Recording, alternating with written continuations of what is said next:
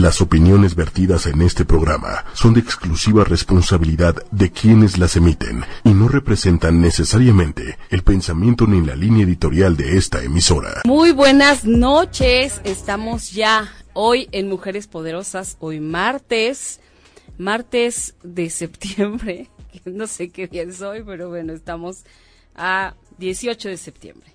Estoy muy contenta de que nos acompaña hoy Fernanda del Monte, que ya traía yo muchas ganas de invitarla y bueno, ya hasta que se me hizo. Antes de empezar, quiero decirles a todos los que nos están escuchando por www.ochoymedia.com que también nos pueden además ver a través de la fanpage de 8 y media, que es tal cual 8 y media, y de la misma forma a través de YouTube y a través de Twitter. Así que no hay manera de que se lo puedan perder. Y bueno, hoy estamos con un programa acerca de las palabras, de la escritura, de los textos, de toda esa cosa tan bonita que sale desde adentro y que muchos no tenemos ni idea de cómo plasmar las, las cosas que sentimos, que pensamos, pero para eso está hoy con nosotros Fernanda del Monte. Muchísimas gracias Fernanda por estar hoy aquí. Y bueno, yo les quiero decir que ya estamos en este por Facebook Live, si lo quieren este compartir, se los voy a agradecer muchísimo. Pueden por aquí preguntar lo que quieran, hacer sus comentarios, este estamos absolutamente a su disposición. Y bueno, quiero platicarles un poquito de Fernanda. Ella es Fernanda del Monte, es una escritora multidisciplinaria que cruza los campos de las ciencias sociales, la literatura y el teatro. Es licenciada en ciencias políticas, en ciencia política por ITAM, con especialidad en filosofía política por la Universidad degli Studi di Torino, Italia. Ha estudiado creación literaria en Estados Unidos y en Madrid. Como creadora escénica se formó en Madrid y continuó con sus estudios en Argentina, donde obtuvo el título de Magister en Dramaturgia. Obtuvo el Premio Internacional de Ensayo Teatral y con su obra Palabras Escurridas obtuvo el Premio Airel de Teatro Latinoamericano otorgado por la Universidad de York en Toronto, Canadá que ha sido presentada en distintos festivales de dramaturgia en México y montada de forma universitaria por Gunari Pardo, Prado y próximamente en la UAM. De 2013 a 2015 realizó un proyecto de investigación sobre el barroco y neobarroco, del que se desprendieron dos procesos. El primero se denominó El teatro como territorio de la palabra, del que surgieron los textos Reflejos de ella y Sinistra, el primero, una indagación sobre la figura de Sor Juana Inés de la Cruz, que tuvo su estreno en 2014 y se presentó en Morelia y la Ciudad de México, reestrenando bajo la dirección de Carol Borkan en la Ciudad de México en este año. Ella ha hecho muchas cosas y si yo les acabo de leer su semblanza nos vamos a llevar medio programa, pero bueno, ha escrito obras como Tránsitos, estrenada en Buenos Aires, y partidas que cerró el tercer encuentro de Accionar a la Distancia en co-creación con la compañía de Mérida, Murmurante Teatro, en Mérida el año pasado.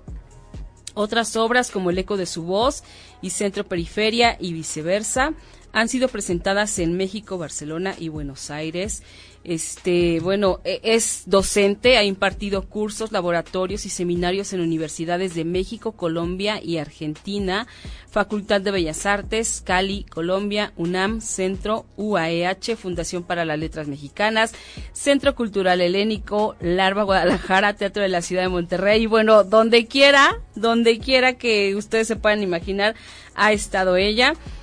En el, 2000, en el 2017 estuvo en el primer encuentro de estudios críticos del teatro con el apoyo del CENART y Carretera 45, que ya viene el segundo, por cierto, ¿no? Este viernes. Sí, para que nos platiques de qué se trata y este y a la gente que esté interesada en estos temas de la literatura y todo esto, pues que pueda ir a, echar un vistazo y a ver si se animan. Yo quiero que me cuentes, Fernanda, después de haber leído todo esto, este que es impresionante. ¿Vives en algún momento? ¿Tienes vida social? Sé que tienes una hija. Sí.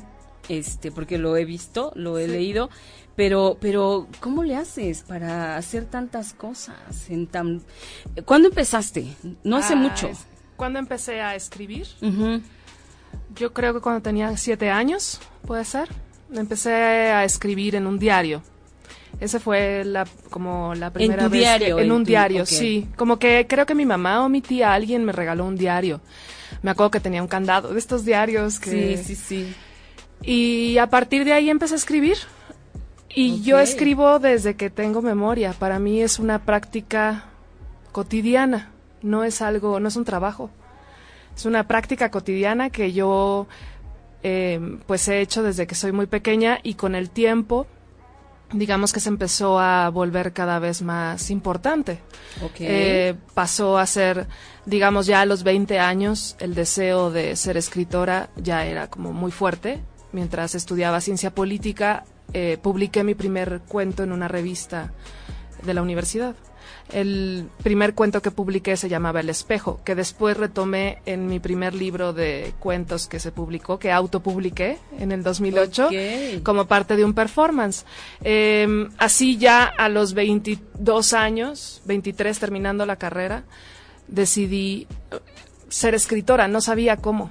Eh, entonces es una decisión que uno toma, ¿no? Claro. Y me fui a Madrid a estudiar creación literaria y teatro. Y entonces ahí, digamos que me empecé a formar. Y cuando te vas formando, pues tienes maestros que normalmente te inspiran mucho. Y, y la carrera, pues no es fácil. El camino de ser escritor no es fácil. Y es una, por eso no es un trabajo, porque no es algo que uno pueda decir, a ver, este, no es como poner, no sé, una taquería, que vamos a ver si nos va bien y si no funciona Claro, la cierro. claro. Este, aquí no, no es una empresa. es, no, porque es además tu estás hablando forma de, de, tu- vida. Exactamente, de tu talento, Sí, ¿no? sí, Y de lo que tú deseas y con hacer. esto que yo tengo, Ajá. no puedo hacer nada. Exacto, y, y muchas veces sí, normalmente uno no puede hacer nada. Y entonces, suele ocurrir. eh, digamos que, que después lo que suceda con lo que uno escribe eh, no depende mucho de uno, ¿eh? depende como mucho de la vida, de hacia dónde te va llevando. Entonces, para mí escribir es algo que no podría dejar de hacer y no dejaría de hacer nunca. Aunque no me publicaran, aunque nadie leyera lo que yo escribo, este es algo que con eso crecí, es como correr, es como un maratonista o como un deportista, Claro. que, que no va a dejar de correr o de nadar porque, Porque así- porque, porque- es su identidad. Porque su cuerpo se lo pide. O sea, Exacto, Es exacto. que de verdad, yo. Mira, a mí me gusta escribir, pero me cuesta mucho trabajo. Mucho. O sea, yo escribo algo y siento que está horrible. Ya después de que lo leo, digo, no, bueno, ¿cómo pude haber escrito esto? Y, y bueno, lo dejo, ¿no? Pero de pronto, este, como tú bien dices, o sea, es una necesidad. O sea, yo me imagino, por ejemplo, los cuando, cuando yo leía tu, tu semblanza que me la mandaste y todo, yo decía, ¿cómo le hace a alguien para escribir tanto? ¿De dónde te sale tanta idea, tanta, eh, o sea, tu imaginación, tu creatividad? O sea, As- así soy. Eh, es algo que no, o sea, que no controlo. Es más, como que tengo una imaginación desbordada desde muy niña. Eh, fantaseo mucho, sueño despierta, soy muy desconcentrada. Eh, entonces, como desde muy niña, yo- bueno, esas son como teorías que yo me hago de por qué, de por qué me siguen viniendo historias a la cabeza. Es algo que, eh, de, de hecho, hay como un miedo, ¿no? En el momento que termino una nueva, un nuevo texto, una nueva obra, digo, uy, y si no se me vuelve a ocurrir nada más. ¿cómo crees? Sí, claro, o sea, porque uno nunca sabe, ¿no? Es decir, es algo que eh, uno no puede forzar tampoco. Yo a veces pienso en los escritores que dejaron de escribir. Eh, no sé, en Pedro Páramo, eh, ¿no? en Rulfo, en Elena Garro, o sea, como estos escritores que quizá escribieron una obra. Hay escritores que escriben una gran obra y tardan mucho tiempo en escribirla. Hay escritores que escriben una obra fundamental y después no vuelven a escribir nada como de relevancia. Entonces, no se sabe. O sea, no se sabe qué va, qué pasa con la escritura. Solamente uno sabe lo que está haciendo mientras lo está, lo está haciendo. Y a mí me ha pasado que en los últimos quizás seis, siete años, ocho, eh, con la maestría en dramaturgia, la escritura como que me forcé un poco a como a exponerla, porque yo es- escribía, te digo, siempre, pero no publicaba. Te lo- todo te lo guardabas, o sea, Tenía para ti. archivos enteros de y cuentos y cuentos y poemas y todavía tengo como pues toda una vida de escritura Eh, y entonces lo que lo que intenté hacer, como para tratar de sistematizar eso, fue que en 2000, mientras vivía en Buenos Aires, eh, empecé a corregir cuentos que ya tenía de hace mucho y armé un libro, ¿no? Y ese es el primer libro que publiqué en 2012, que se llama El amor quita el sueño, que lo publiqué aquí en México. De hecho, lo escribí, lo corregí en Buenos Aires, pero son cuentos de cuando, de hecho está El espejo, o sea, desde el año 2000. Y se publicó en 2012 y son cuentos de 12 años. 12 años. Ajá, wow. y yo no sabía si se iba a leer, si no, y entonces a partir de ahí empecé a escribir obras de teatro y empecé a escribir y se y les ha ido muy bien. Y entonces, bueno, pues sigo, bueno, digamos, sigo escribiendo. Andas por todo el mundo casi. Qué Sí, y entonces digamos que lo que me pasa es eso, que para mí escribir es cotidiano. Entonces la gente que no me conoce o que no me conocía antes, o sea, para mis amigos es normal, eh, yo siempre escribí. Nada más la diferencia es que ahora a lo mejor los textos se publican y tienen un poco más de circulación. Pero mis amigas de la universidad saben que yo escribo cuentos desde, desde que soy muy joven y entonces digamos que no es este algo nuevo, la diferencia es quizá la difusión del trabajo, ¿no? Exactamente, que esa también es una parte bien importante. Sí, que es, digamos, lo que me ha permitido ahora poder vivir un poco de, la escritura en general, eh, dar clase, dar talleres, eh, que se monten mis textos, que se publiquen mis libros. Y eso ya, digamos, que hace que no tenga como una doble vida como antes, que era como que tenía un trabajo y además escribía, ¿no? O sea, tenías un trabajo que y tenía algo que ver ese trabajo con lo que te dedicabas Eh, o no. Mira, trabajé de muchas cosas. he tenido como 40 trabajos. O sea, he trabajado de mesera, he trabajado repartiendo flyers afuera del Metro de Madrid para estudiar creación literaria, he trabajado de productora, he trabajado de gestora, eh, de secretaria en un teatro, de eh, en cafés, de como de este abriendo los cafés a la mañana, cuidándole el café a un amigo, eh, cuidando niños. O sea, he tenido, digamos, creo que como 50 Guau, tipos de trabajos. claro. Eh, siempre, sí, siempre maestra de primaria.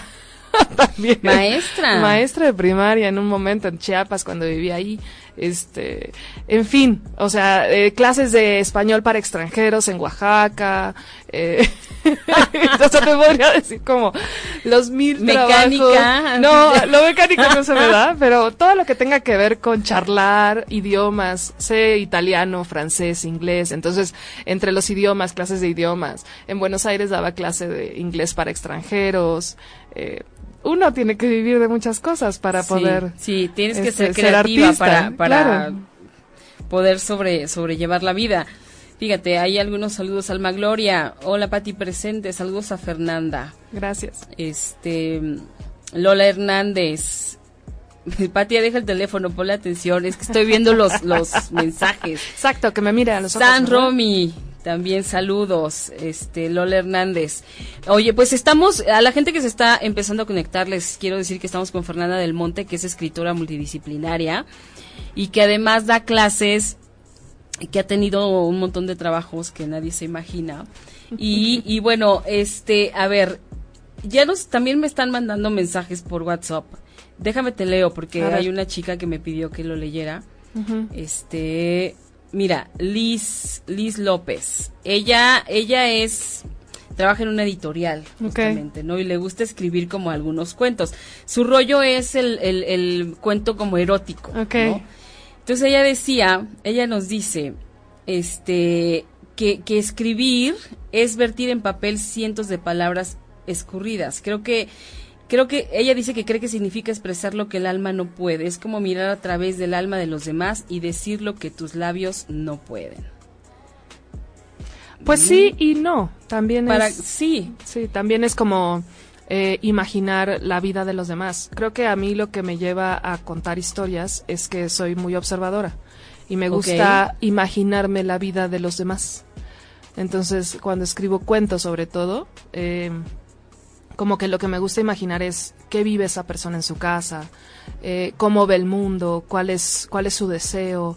eh, también me gusta mucho hablar del, como de esta idea de lo mágico o de los bordes, ¿no? Eh, como los personajes que viven en los bordes en general. Bordes como metáfora, me gusta. Por eso tengo una obra que se llama Centro Periferia y viceversa, que es sobre una pareja que viaja buscando o intentando buscar un lugar donde estar, ¿no? Y donde pertenecer, pero no encuentran este como el lugar y entonces cambian todo el tiempo de espacios y la relación un poco se va desgastando por esta cuestión de no encontrar un lugar donde estar. y, y pienso que eso, que los seres humanos no, no nos es tan fácil aprender a vivir. Como que uno pensaría que, que es fácil aprender a vivir y, y no. Es decir, eh, a veces la vida que de muchas personas es muy sedentaria, como que crecen en un lugar y, y, como que lo que les tocó, eso fue lo que vivieron. Y entonces a mí me interesa encontrar dentro de esas vidas cotidianas qué hay, qué hay más allá de, de esa cotidianidad que parece muy simple, ¿no? Eh, normalmente hay sueños o hay pasiones pequeñas, ¿no? Me gusta hablar como de los detalles de los personajes también. Si tienen un gato, si les molesta la caspa, eh, es decir, como cosas nimias pequeñas que, que ante los ojos de los demás son algo que pasa desapercibido y a mí me gusta ponerle foco me gusta ponerle foco a las pequeñas cosas que pasan, que uno como si fuera, o sea, que la mayoría de las personas van deprisa por la vida. No notan, ¿no? Y no notan. Y, y eso es lo que, por lo que me gusta escribir, es por, porque me doy el tiempo de observar y de, como de mirar los gestos. Me gusta mirar los gestos de las personas, por ejemplo, de las parejas, cuando van en el metro, cuando están en un restaurante, en un bar, y como que observar esos gestos que sí dicen, pero que como que si los escuchas hablar no lo van a decir, pero que se nota que algo les molesta o que se nota que algo les gusta de esa otra persona, pero no quieren que se note. Eh, entonces, en la narrativa, digamos que exploro esas formas de como de, de, abrir un poco el campo de la vida de los personajes y, y meterse, ¿no? Meterse y ver que hay dentro del ser humano. Me gusta mucho pensar en esto, que, que, la, vida no, la vida no está dada, sino que se construye y cada, cada ser humano construye su propia cotidianidad. Y eso, y entonces me gusta desmontar esa cotidianidad y, y hacerle ver al lector que, que es eso, que la construcción de una vida tiene que ver con lo que vamos decidiendo y que tiene que ver mucho con nuestra personalidad. O sea, que la vida que tú tienes, la vida que él tiene, la vida que yo tengo, es porque nuestra personalidad nos lleva un poco a hacer eso. Eh, porque no, no es que tengamos así como dice el capitalismo, como los, el destino, este, depende de ti, ta, ta, ta. O sea, muchas veces no. O sea, depende de, tu contexto, depende de tu personalidad, depende de lo que puedes o no puedes hacer. Eh, es decir, está como marcada de muchas cosas. Entonces, de eso un poco hablo en general, aunque tome pequeños personajes, me gusta hablar de personajes marginales generalmente. Este, interesante, porque sí, al, final, fíjate, tienes, o sea, esta parte de la observación es bien interesante porque es lo que menos hacemos, me parece, o sea, vamos como con prisas, como enfocados únicamente a, a lo que, o a cumplir con el trabajo, o a entregar el proyecto, o a lo que sea, pero estos pequeños esta gente que está a nuestro lado, estas personas, ¿no? Que de repente pasan y que hay veces que las ves constantemente y ni siquiera te preguntas nada, ¿no? Es como, mm, ah, ya el señor que pasa todos los miércoles o el que el, el, que veo todos los martes que vengo a este café, ya, ya está, ¿no? Y, y eso es lo que hace el arte. O sea, el arte en general, el cine, la literatura, el drama, el teatro, lo que hace es siempre digo que los escritores hacemos la chamba para, para los demás en el sentido de que les damos las historias que ellos no se pueden contar, ¿no? Porque no tienes tiempo de contarte, entonces yo tengo tiempo para contártelo. Entonces yo sí tengo el tiempo de observar, yo sí tengo el tiempo de quedarme en un espacio fijo, sí tengo tiempo de pensar y entonces tengo tiempo de escribir. Y eso después tú en tu vida cotidiana que no te da tiempo. Exactamente. lo, lo, compras en un libro o vas a una obra de teatro o vas a ver una película y entonces hay gente detrás de ese de esa historia que, que se dedica a hacer eso. Se dedica a abrir el espacio para que los demás puedan entrar en la vida de los demás. Y es maravilloso, bueno, te ahorran toda la chamba. Exacto. Pero por eso, por eso se dice que es una chamba, porque en realidad, pues sí implica una, una vida dedicada a eso. Claro, ¿no? es cualquier cosa. Yo no sé, o sea, ¿cuánto te tardas tú, por ejemplo? Digo, ya hablamos de, de 12 años que tardaste en publicar algo, pero por ejemplo, a ver, yo leía en tu Facebook hace poquitito que pusiste algo que estabas en Real del Monte y que habías estado leyendo a Sor Juana Inés de la Cruz y que de repente surgió el personaje, ¿no? Sí. O sea, es, es un trabajo de, también de mucha concentración y también de, o sea, no sé qué tiene que haber adentro de verdad no entiendo qué tiene que haber adentro como para que te brinquen de pronto una persona que tiene ciertas características y que es tan diferente a ti. A ver, voy a tratar de explicarlo, a ver si... A ver, a ver pero no es tan fácil explicar cómo se escribe. Ajá. Hay, una, hay una parte del misterio, ¿verdad? De cómo se escribe. Yo eh, normalmente, bueno, los digamos que la narrativa me sale de una manera más relajada, en el sentido de que la narrativa viene de imaginar esto que te contaba yo, como de imaginar la vida de los demás, de observar, de contar pequeños personajes. Eh, y el teatro, digamos, que para mí es más complejo. Quizá para otros escritores sea más compleja la narrativa, pero para mí el teatro eh, implica una estructura muchísimo más formal. Entonces lo que hago es investigar mucho, ¿no? Entonces para, yo tenía ganas de, a mí, digamos, eh, de las tendencias estéticas coloniales o mexicanas que más me gustan es el barroco. Siempre me gustó mucho. Okay. Eh, hay dos partes de la historia de México que me fascinan, la prehispánica y la barroca. Serían como las dos. Eh, de hecho, en 2007 hice una obra sobre los mayas que se llamó Palenque Rojo, que escribí, coescribí con, con Irán Marina, el productor, y que después terminó de escribir Hernán Galindo, que es otro dramaturgo del norte y hicimos una investigación de cuatro meses sobre los mayas y sobre Palenque y Toniná y el secuestro del hijo de Pacal y todo un rollo así muy bonito para turismo de Chiapas. Y, y después cuando yo viví fuera de México nueve años, me fui en 2004 a Madrid, después volví a la Ciudad de México, pero me fui a Chiapas a vivir tres años y después me fui a Buenos Aires cuatro. Entonces cuando volví a México me pregunté ¿qué, ¿por qué volví? O sea, es decir, ¿qué hago aquí o qué, o qué, por, por qué me volví a llamar México? ¿no? Yo pensé que no me iba, que no iba a volver nunca. y de pronto me entró como una nostalgia y volví. Y, y, volví con obras que ya había escrito, ¿no? Con palabras escurridas, con Centro Periferia y viceversa, con El eco de su voz. Todas esas obras las escribí en Buenos Aires. De hecho, El eco de su voz estrenó en Buenos Aires, Palabras escurridas ganó en Canadá. O sea, como que había una cuestión más internacional. Y cuando llego a México, eh, como que empiezo un poco a conectar con mi pasado, con este pasado que yo había dejado a los veintitantos años. Y entonces eh, me preguntaban mucho como si yo era una escritora mexicana y que si era mexicana porque tenía como un acento como de extranjero, a lo mejor todavía lo tengo, como una identidad un poco como de es mexicana, no es mexicana. Entonces dije, yo decía, sí, sí soy mexicana. Pero efectivamente, este, a lo mejor hay como cosas de la cultura mexicana que no me son tan afines. Entonces, empecé a indagar sobre literatura mexicana y entonces me fui pues a uno de los pilares fundamentales de la literatura mexicana, que es Sor Juana.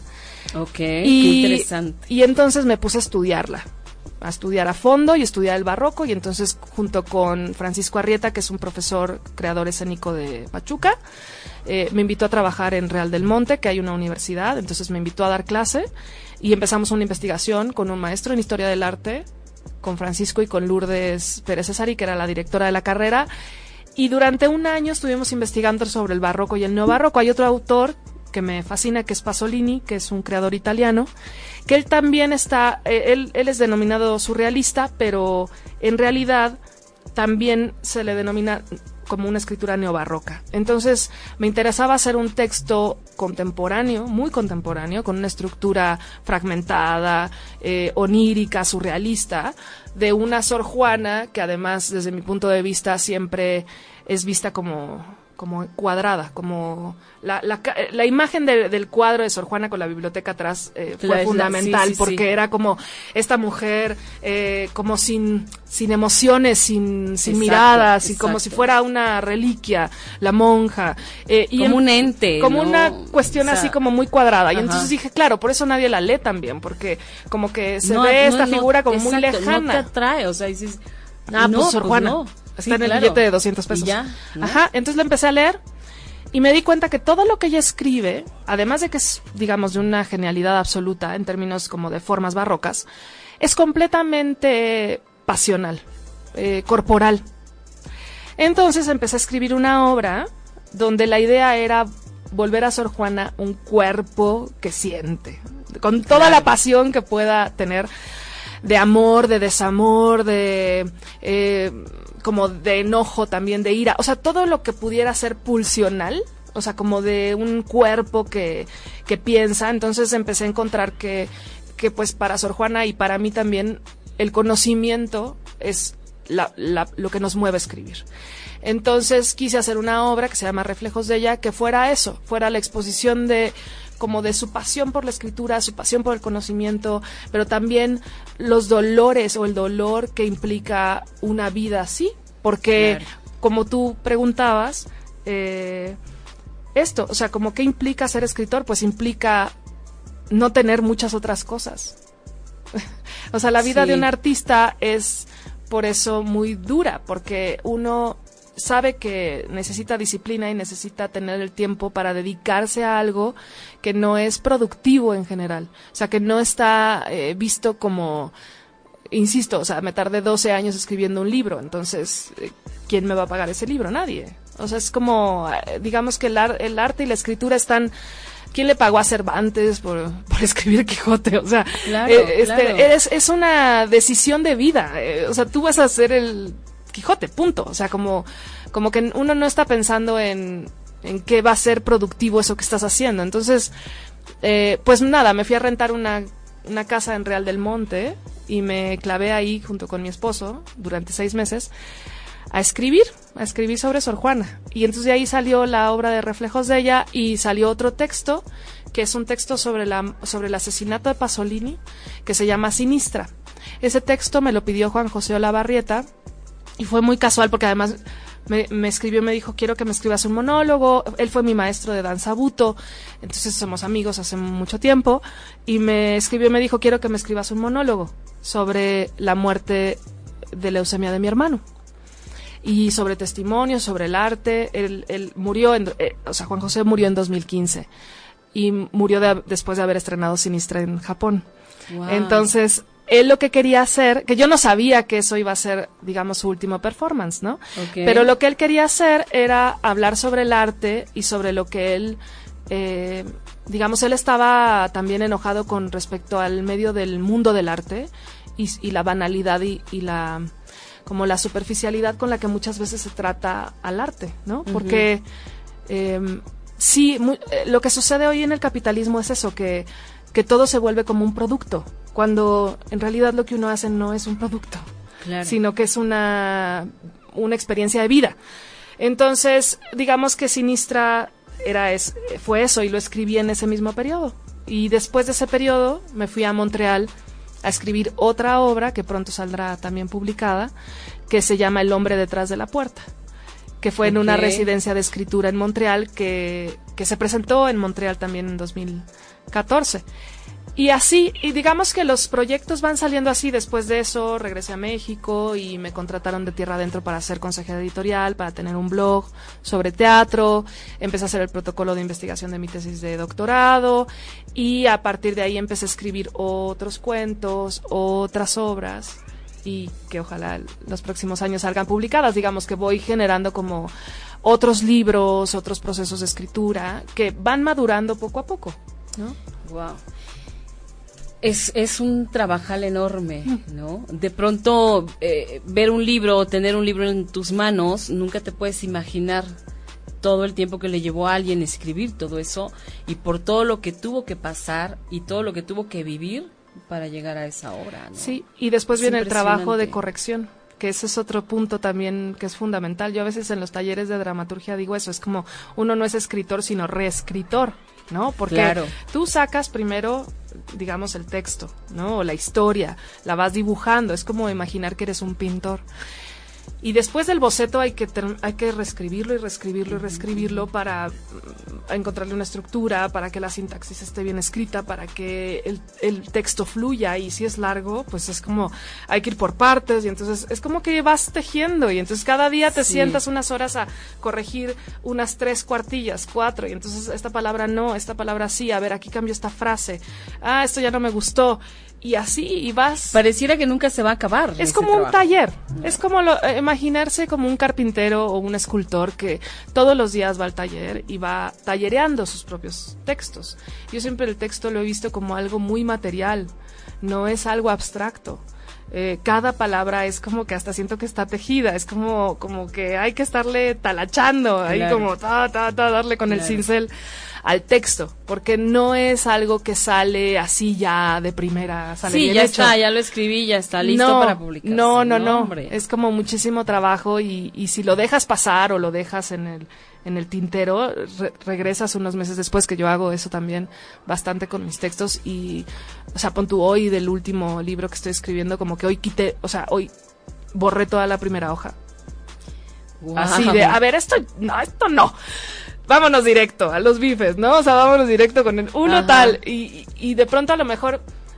No, y, a veces me pasa que leo un texto y digo, me choca, ¿no? Y digo, no, esto es una porquería. Y lo dejo ahí unos meses y luego lo vuelvo a leer y digo, no, bueno, no está tan mal. No, es, no era para tanto. Ajá. O es más, a veces los demás como que tienen que sacarme los textos un poco. O sea, como que ah, yo soy muy crítica con lo que escribo, entonces a veces me cuesta trabajo decir, bueno, montenlo, ¿no? Porque hay cosas nunca que... acabas de estar convencida. Y, yo tengo una novela que no se la voy a enseñar nunca a nadie, o sea, una novela que me tardé ocho meses escribiendo que nunca se va a publicar porque me parece que no salió.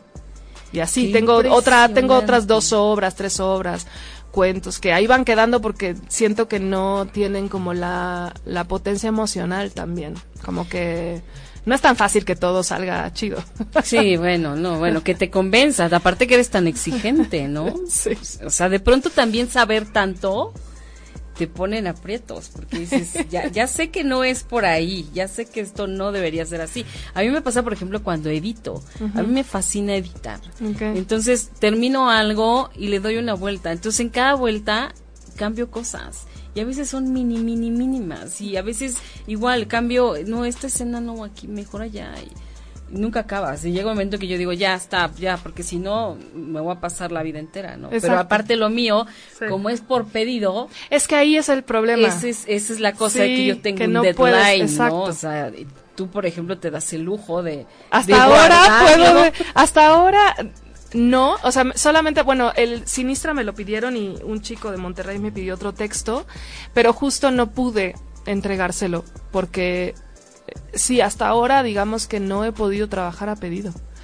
O sea, hay gente que puede hacerlo sí. y que lo puede hacer y está muy bien. Sí lo hacen. Y está muy bien, pero a mí hasta el momento me ha costado trabajo y en el momento que me dijo, no, fíjate que el dinero no salió tal, en ese momento empecé a escribir este el texto. O sea, como que no sé si digo, yo creo que en algún momento podré, si digamos, no sé, eh, eh, son a lo mejor por eso digo personalidades. Hay gente que sí, eh, Rascón Banda dicen que escribió toda, la, toda su obra dramatúrgica, la escribió a pedido.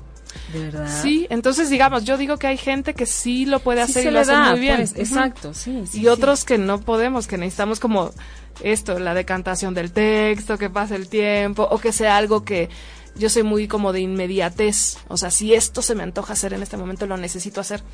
Y después, si, si lo dejo pasar, después ya no puedo volver. O sea, como que agarro al toro por los cuernos y digo, ahorita escribo esto. O ya no lo voy o ya no lo voy a escribir. O sea, como que a mí se me pasa un poco la, como el deseo rápidamente. El deseo en general. o de repente eso que se llama inspiración, ¿no? También, no sé qué es, pero yo tengo la sensación de que si no, si no lo hago en ese momento, ya no lo voy a hacer. Y entonces prefiero como hacerlo lo mío, digamos. Claro, y, fíjate que eso sería un, un, buen ejercicio para toda la gente que quiere empezar a escribir o que cree que es buen escritor y, no se atreve como a echarle ahí lápiz al, al papel A mí me pasó, por ejemplo, hace poquito, yo de repente llego a escribir cosas, cuentos como muy chiquitos, ¿no? Tengo, fíjate, hablando de cuentos, tengo un proyecto con mi hijo. Mi hijo tiene ahorita 18 años. Ok. Esto empezó cuando él tenía 8, sentados en una tienda de este, hamburguesas, no sé qué, estábamos platicando. Me dijo, mamá, vamos a hacer un cuento, vamos a hacer cuentos. Y yo, ¿cuentos de qué? Pues cuentos de pollos. Y yo, ah, ok. Y entonces me fue como dando las ideas. Bueno, no he acabado, me faltan dos cuentos. Y ya, ya pasaron 10 años. Ok. Pero a mí me pasa, por ejemplo, hace poquito, eh, estaba en una cafetería y, y vi una escena de unos chicos afuera, ¿no? Eh, No se oía, yo no alcanzaba a oír lo que hablaban. Sin embargo, como que le fui poniendo palabras. Entonces dije, sí, él está diciendo tal cosa y tal. Pero todo se quedó aquí en mi cabeza. O sea, y sí me quedé con. Lo voy a llegando lo voy a escribir. Ajá. Eso pasó hace un mes Ok. y no lo he escrito. Y ahora que, que, y te aseguro que cuando me siente escribirlo ya no me voy a acordar, pero ni de una tercera parte de lo que en ese momento fue. Es que es así, es in- o sea, muchas veces las historias lle- llegan inmediato, por eso uno tiene que sentarse a trabajar. Si no, no se puede. Por eso uno, uno se vuelve escritor. Exacto. Porque no puedes decir, bueno, trabajo y después escribo. No, no, no, no. Mira, este, Berenice Camacho dice, nos es fácil imaginar cuánto tiempo tomó el escritor cuando nos interesa un libro y lo podemos leer hasta en una semana. Claro. Sí, la gente lee el libro en, hasta en tres días, Sí, ¿no? sí, sí. Y tú lo escribiste en diez años, o sea. y una obra de teatro dura una hora, hora y media, y se puede tardar el proceso un año o dos años. Es increíble, ¿verdad? Hace rato, fíjate, esta parte que me hablabas tú de la doble vida para poder subsistir es real y el arte desafortunadamente se encuentra, la gente que se dedica al arte se encuentra en ese punto, Sí. ¿no? Mi hijo, por ejemplo, él, es- él es, le encanta la música, ¿no? Y es como muy artístico y, y este, y yo, o sea, digo, bueno, está padrísimo lo que quiere hacer, lo que le gusta, pero no le va a ser fácil, ¿no? No. No le va a ser fácil. Sin embargo, dije, pues encontrará su camino. Todos encontramos en algún momento nuestro camino, cómo poder hacer las cosas. O no. ojalá, ojalá y sí. Eh, pues mira, este, el arte, la vida en el arte es terrible. Este, no, o sea, muchas veces no se, es, es, sí, es, es un sacrificio. O sea, no, digamos que no, no se puede medir en términos de si te va bien o te va mal. No. Eh, tiene que medirse en términos, no sé en qué términos. O sea, como que es algo a veces que yo pienso que es como hasta medio trágico. Sí, Es- sí, digo, yo no me dedico al arte, yo creo que eh, jamás podría hacerlo, pero por ejemplo, eh, sí, esta parte de que de, de puede resultar trágico, sí, sí puede, ¿no? Pero yo lo veo, por ejemplo, con mi hijo, ¿no? Y digo, bueno, si él está feliz, Es, es una, es, es un si misterio. está haciendo lo que quiera, pues Es un misterio ser artista porque es algo que se vuelve vital y, y no hay para dónde hacerse. sí. Eh, entonces, si eso es lo que uno vino a hacer, lo va a hacer. Y, Y qué padre, y qué padre que exista esto, porque si no te perderías de tantas historias tan bonitas, de tantas obras de teatro, de tantas películas, de tantos libros, o sea, y yo creo, en realidad, que la vida dedicada al arte es una vida muy rica. Es decir, en términos como de vida interior. Eh, es como estudiar filosofía o leer literatura. O, o sea, yo siempre digo, la vida en el arte y con el arte es una mejor vida. Si la mayoría de la gente lo entendiera y le entrara y no le tuviera miedo al arte, pues tendría entendería que la vida es más compleja, que está que, es- que está hecha de, de muchas cosas que que en la cotidianidad no No ves. no porque los artistas lo que hacemos es crear mundos que no existen entonces yo te Qué regalo mundos eso, o sea tú padre. estás en tu vida cotidiana en el metro en tu trabajo tal Claro. y cuando vas a ver una película una serie lees un libro eh, lees un cuento te están regalando otros mundos entonces para mí es eso es es eh, regalarle mundos distintos a la gente para que deje de pensar un poco también en su propia vida y, y como que se como que pueda viajar a mí me encanta viajar entonces pienso que el arte es eso es como un viaje es pensar que la vida es un viaje entonces si la vida Claro. fuera un viaje claro, no, Pues, bueno, bueno. qué delicia. bueno, pues para mí la vida en el arte es, Es vi- un viaje. es un viaje. Entonces cuando a mí me preguntan, por ejemplo, este, y tu vida social y tu vida familiar, yo digo, pues qué me importa, es como ir en un transatlántico conociendo la Antártida. O sea, es como, ¿qué me importa la familia y la sociedad? Estoy enfrente de, no sé, el, el glacial de Mont Blanc. ¿No? Entonces Claro. me pasa lo mismo con la escritura y con el arte. O sea, mientras estoy metida en el mundo del arte, como que no ne- me nutro de eso, no necesito eh, tanto otras cosas que otra gente necesita. Sí, eso es lo padre. Al final, como decías hace rato, o sea, es- son tus experiencias, es tu forma de ser lo que hace tu vida, ¿no? Súper cierto. Mira, Celia Luis nos dice, Fernanda ha escrito sobre sus vivencias, la vida es arte o desde su experiencia. Desde las dos cosas, desde que lo, desde la forma en la que imagino, insisto que a mí me llegan mucho historias, a veces pienso que escribo, me ha pasado en los últimos años que he escrito sobre mujeres escritoras, escribí una obra, una versión sobre Sarah Kane, que fue una dramaturga inglesa, que escribió una obra antes de suicidarse, que de hecho era como una carta sobre su suicidio que se llama 448 Psicosis. Y, interesante. y entonces yo empecé a intervenir ese texto y entonces hice la versión del eco de su voz. Y la sensación era que como que la voz de ella me venía y entonces yo la escribía o, como que podía dialogar con ella como en mi mente y entonces escribía. Y después vino la obra de Sor Juana y esa obra realmente fue como muy mágica porque en un momento yo decía, bueno, ¿cómo voy a escribir al estilo barroco? Y entonces empecé como a probar el estilo y sentí que era como un estilo muy natural para mí. Y entonces empecé a escribir como, como copiando un poco, pero de pronto ese mecanismo racional se volvió como algo fácil. Entonces yo siempre digo que como que un poco Sor Juana me cuidaba y me iba diciendo así como para dónde.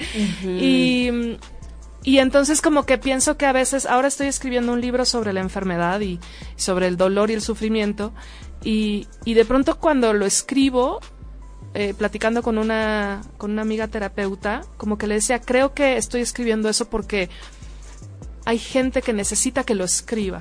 No sé si tanto por mí, Claro. no es algo que yo necesite hacer como por mi vida, sino como que necesito que, siento que se necesita escribir de eso. De pronto me pasa eso, que tengo como temas que siento que son necesarios que se escriban. Eh, yo soy muy política, ¿no? Tengo una, una posición política muy eh, radical en algunas cosas. Ok. Y entonces pienso que la escritura y la literatura y el teatro eh, tienen que tener como ese ímpetu también de, de nombrar cosas que normalmente no se nombran o que, o que están como oscurecidas y entonces como que el arte las tiene que sacar a la luz.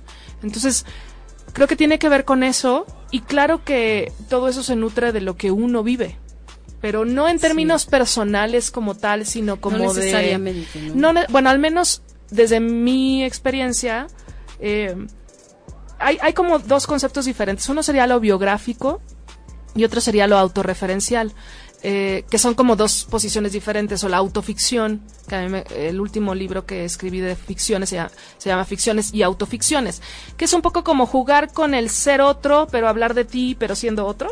O sea, es como si yo te meto ya. en un personaje y vámonos a vivir, este, uh, imagínate que eres mesera en Nueva York, ¿no? Pero eres tú, con tu Claro. personalidad, ta, ta, ta. Entonces yo lo que hago es como jugar conmigo. O sea, me pongo en situaciones. Entonces a eso se le llama autoficción. Entonces a mí me gusta jugar más con la autoficción, como con cosas que podrían pasarme o que, o me gusta cambiar mi propia historia. O sea, como decir, yo viví eso a los 20 años, pero ¿qué hubiera pasado si yo me hubiera quedado conversando con ese chico en ese bar? Entonces escribo una historia que es una autoficción porque tiene algo de verdad y algo, Y algo de, de de algo de mentira. Claro. Este, y entonces me gusta jugar con eso. Y a, eso se le llama autorreferencialidad más que biografía, porque la biografía intenta ser muy eh, como objetiva, ¿no? Ok. Eh, y yo creo que lo, yo invento y exagero muchas cosas. O sea, yo no podría ser nadie así como que tú digas, ah, lo que escribe Fernanda este, es real, ¿no? Eh, eso digamos que hace el documental o el teatro Claro. documental y yo, no, yo me invento todo. Eh, juego conmigo, juego con mis experiencias, juego con lo que pienso, pero pero en general también es un acto muy lúdico de decir, bueno, pues eso, es- eso dice el texto, pero no necesariamente es lo que yo pienso. Exactamente. Oye, Berenice Camacho, sí, a mí me encanta imaginar al leer, hasta palabras nuevas encuentro. Mira, pues Berenice, ahora no solo leas, empieza a escribir tus propias historias. Qué padre ejercicio. O sea, es como un capítulo de tu vida a la mitad doblarlo, ¿no? Exacto. O sea, es como tal cual, tal cual, es reescribir la historia como te hubiera gustado contarla, que eso se me hace más divertido que contar tu propia historia, porque a mí la verdad creo que los, o sea, yo siempre digo, los humanos, no sé, tengo este, amigas, ¿no? Que me dicen, no, es que yo quiero contar lo que me pasó. Y yo pienso, pues es que lo que te pasó no es tan interesante. O sea, si tú no le pones como crema a los tacos, a veces no queda tan chida. Entonces, pienso que es mejor usar la propia experiencia para crear una ficción que, que es tratar de ser muy este fehaciente como con los hechos.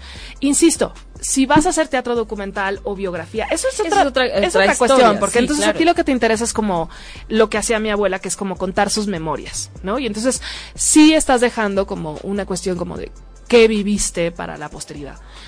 Eso, eso, es otra, eso es un campo que a mí nunca me ha interesado entrar. Este, ahora juego con una especie, como te digo, de memorias a partir del dolor y sufrimiento, pero en realidad todo el tiempo me estoy imaginando como el sufrimiento de los demás, por qué la gente sufre, por qué no vive mejor, por qué, por qué la enfermedad llega a nuestras vidas y qué hace con eso. Entonces, es más pensar que, yo te cuente mi vida.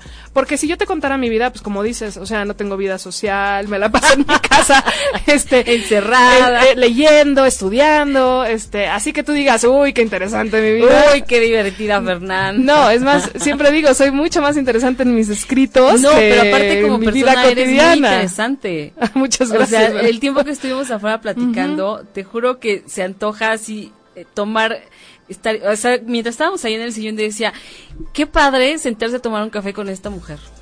Dos horas charlando de todo lo que ella sabe hacer, de, sus historias, de lo que ha vivido. Y este, Alma Gloria, yo hago historias conmigo como películas, visualizo y escribo. Mira qué okay. Sí, es que aquí cada quien tiene que encontrar su técnica, ¿no? O sea, me parece que no hay tantas reglas como para escribir, ¿no? Es como... Y yo te diría que hay un montón de reglas para escribir. Sí, pero, pero a, lo que me refiero es que cada quien encuentra su modo, ¿no? Su momento de inspiración. Mira, ojalá. Eh, el problema que yo veo, por eso soy docente también de escritura creativa, porque em, hay escuelas de escritura y normalmente hay estructuras fijas de escritura, es decir, cómo escribes un drama, hay como ciertas reglas, cómo escribes un cuento, hay ciertas reglas, cómo escribes poesía. Entonces, los géneros literarios, digamos que tienen sus reglas muy claras. Si tú vas a hacer, escribir realismo, pues hay una forma, si tú vas a escribir eh, biografía hay otra, si tú vas a escribir teatro documental hay otra. Entonces, lo que uno encuentra cuando se vuelve, digamos, un escritor profesional, por decirlo de alguna manera, es que efectivamente hay unas estructuras que uno tiene que, a las que uno tiene que asirse. Es como hacer televisión o radio. O sea, hay una escaleta, hay una estructura. Sí, hay una forma. Digamos, hay una forma específica de cómo se escribe. La cuestión es que eso es ser escritor, pero para mí hay una gran diferencia entre ser escritor y ser artista. Y es que el escritor se fija en esas estructuras y es capaz de crear a partir de esas estructuras. Entonces escribe una obra de teatro, escribe un cuento, escribe. Y el artista es el que es capaz de entender muy bien esas formas, poderlas hacer, pero transformarlas a su propio lenguaje. Y es ahí cuando se habla de un lenguaje estético o de un lenguaje del artista, que es cuando encuentras una novela o encuentras una forma de escribir que es diferente a las otras escrituras. Pero para llegar ahí, uno tuvo que haber pasado como por, pues por la escuela canónica, o sea, por el canon, por entender muy bien de qué se trata escribir, de qué se trata la literatura, cómo se ha escrito, la historia del arte, la historia de las letras. O sea, sí es todo un trabajo de estudio. Absolutamente. Porque muchas veces pasa que la gente llega muy feliz a un taller con un texto y uno se da cuenta que pues que tiene que leer a Medea porque en realidad está contando la misma historia. O alguien eh, pone un texto, eh, el nombre de Ofelia, y entonces es como, bueno, pero es que si vas a hablar de Ofelia, pues la gente se va, va a contactar con Ofelia de Hamlet. Entonces no, no, bueno, le puse Ofelia nada más porque sí, le digo, no, bueno, estás en el, estás en una tradición, y si tú te afincas en el teatro y tú pones a tu personaje Ofelia, la gente que sabe de teatro va a estar esperando que le contestes o que le cuentes un poco como de la Ofelia de Hamlet. Entonces, si uno no, si uno desconoce la historia de la literatura, también puede cometer muchos errores. Sí. Entonces, ciertísimo. efectivamente, uno tiene que ser también como muy estudioso del, del arte al que se quiere dedicar. No, ¿no? es cualquier cosa. No es cualquier cosa. No, no es cualquier Oye, cosa. estamos ya al final del programa, Bueno, Fernanda. ¿Dónde, ¿Dónde te puede encontrar la gente que te quiera hacer alguna consulta, preguntar por tus libros? Eh, ¿Dónde te buscan? Mira, eh, mis obras se pueden leer online en la página de dramaturgiamexicana.com. Algunas de mis obras están ahí.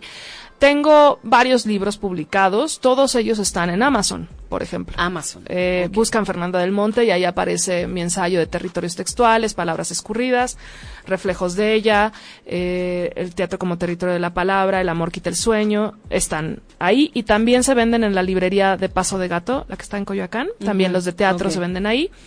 Después tengo, bueno, el blog de Tierra Adentro sigue en línea. También si buscan el blog Tierra de teatro, Adentro. de teatro, teatro y cosas peores. También ahí escribí cuar- 24 columnas en un momento. Wow. Y, y pronto sacaré otros libros nuevos, que espero entre este año y el próximo salgan. Eh, pues nada, que me sigan por Facebook. Normalmente eh, en Facebook yo difundo el, el trabajo que hago. Eh, es un trabajo independiente, no es un trabajo Sí, dentro no. del mercado, Yo, yo les digamos. recomiendo de verdad muchísimo que la sigan en Facebook. De verdad van a leer unas cosas fascinantes que les van a hacer el rato, la mañana o la tarde. Yo, yo he leído tus historias y te juro que me transportas, bueno, hasta el olor de, de- del lugar que describes. Y ya estamos al final del programa, nada más, eh, Alma Gloria, me encantó Fernanda, la admiro, felicidades, quieren que regreses. Leti Pérez, felicidades, una mujer admirable, mira. Tienes En fans, lo que se tienes puede, fans. lo que se puede. Muchísimas gracias, Fernanda, por, por estar aquí. Ojalá puedas venir este próximamente. Cuando publique el Algo- próximo exacto, libro, exacto. venimos a difundir. Por favor, Vale. y nos cuentas. Dale. Muchísimas No, gracias.